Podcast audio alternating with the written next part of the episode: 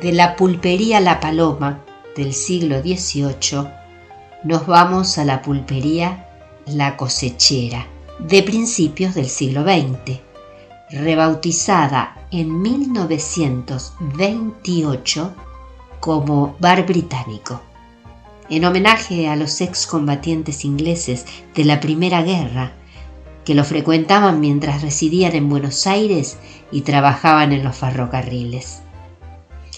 Pero uno de los mitos del lugar decía que el nombre había sido una solución salomónica para acallar disidencias internas entre los dos emigrantes gallegos que lo regenteaban.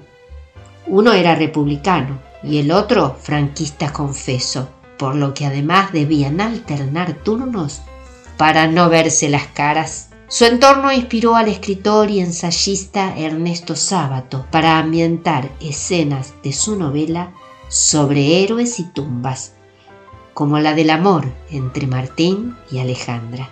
El emblemático café, frecuentado por personalidades de la cultura, fue también refugio obligado de noctámbulos y tacheros.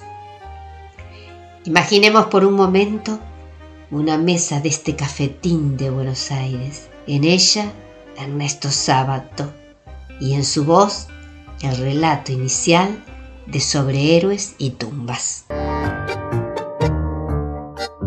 La aparición. Un sábado de mayo de 1953, dos años antes de los acontecimientos de Barracas, un muchacho alto y encorvado caminaba por uno de los senderos del Parque Lesama. Se sentó en un banco cerca de la estatua de Ceres y permaneció sin hacer nada, abandonado sus pensamientos. Como un bote a la deriva en un gran lago aparentemente tranquilo, pero agitado por corrientes profundas, pensó Bruno, cuando después de la muerte de Alejandra, Martín le contó, confusa y fragmentariamente, algunos de los episodios vinculados a aquella relación. Y no solo lo pensaba, sino que lo comprendía. ¿Y de qué manera?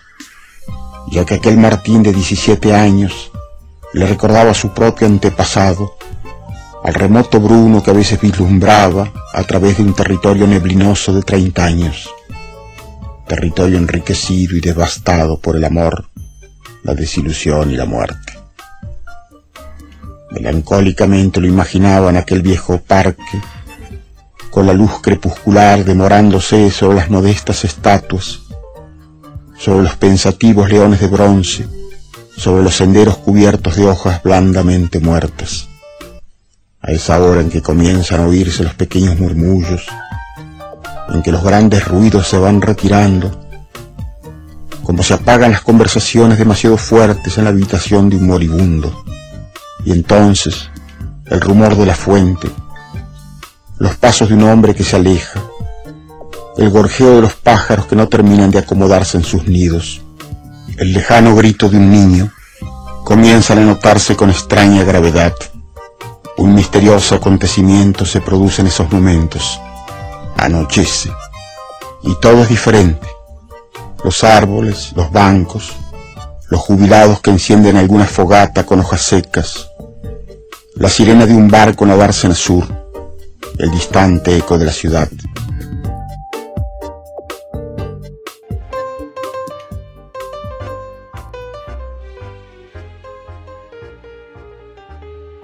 En ese eco aún podemos escuchar a los candomberos, como les decían a los hinchas de fútbol del Club Atlético San Telmo, que con su música de tambores morenos alegraban las fiestas de carnaval en la sede social del club y en las canchas donde jugaba su equipo. Fíjense que fue en 1975 que el plantel obtiene el ascenso a primera división. Sus hinchas nunca olvidarán esa temporada. Le ganaron nada más y nada menos que a Boca Juniors por 3 a 1 en la cancha de Huracán. Y no sé si saben, pero la camiseta del club era azul y blanca, en su primer partido se destinó por la lluvia. Desde ese día pasa a ser definitivamente celeste y azul. Los candomberos la defienden a ultranza, al grito de ¡Soy de Telmo!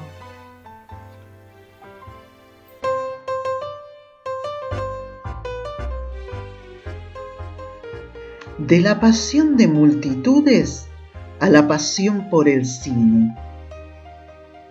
Clidia Cancela, apodada Pirucha, nació en Lanús y en su infancia se mudó a San Telmo. De adolescente iba a pasear al Parque Lesama, cuando tenía fuente, peces, baños públicos y rosedales. Todos los sábados durante años fue a los cines de San Telmo con caramelos en el bolsillo. No es cuento, es historia. Los cines existieron en San Telmo y fueron tres. Esta mujer guarda sonrisas cuando evoca cuánto le gustó la primera versión del fantasma de la ópera.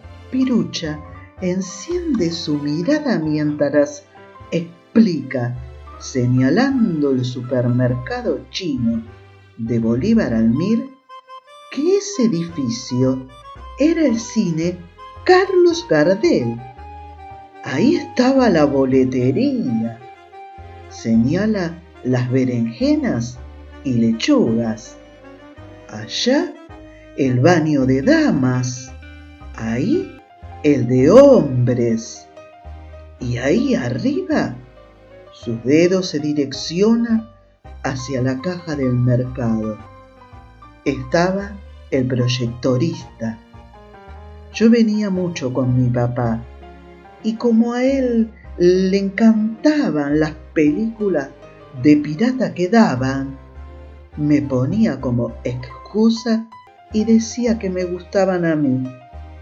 En el centro daban una sola película y en el barrio tres y en continuado. Cliria, ya de grande, comenzó a ir al centro a los estrenos, porque a San Telmo las películas llegaban mucho después y ella decía, todo pasa por Florida. Era hermosa esa calle. Acá en San Telmo íbamos mucho a Carlos Gardel. Otro cine, el Cecil, en defensa al 800 que ahora es galería, era el más aristocrático, el más fino. Yo me ponía el sobre todo de mi papá en las piernas porque iba en pollera y tenía frío. Siempre me acuerdo de eso. Pero una de las películas más lindas, El fantasma de la ópera, la vi en el cine San Telmo en Chacabuco al 900. Esa sala también tenía shows en vivo, en los intervalos, música, baile y sainetes. Elegíamos tres películas, de piratas, de guerra, dibujitos. Nos gustaban todas. Los dibujitos los ponían cuando la película programada no llegaba y la gente empezaba a protestar con los pies en el piso de madera. Los sábados salía del colegio, íbamos a visitar a mi abuela, volvíamos a casa en tren, me llevaban al cine y antes de entrar me compraban unos caramelos que me gustaban mucho. Los alpinos de la glotona eran mi mayor alegría.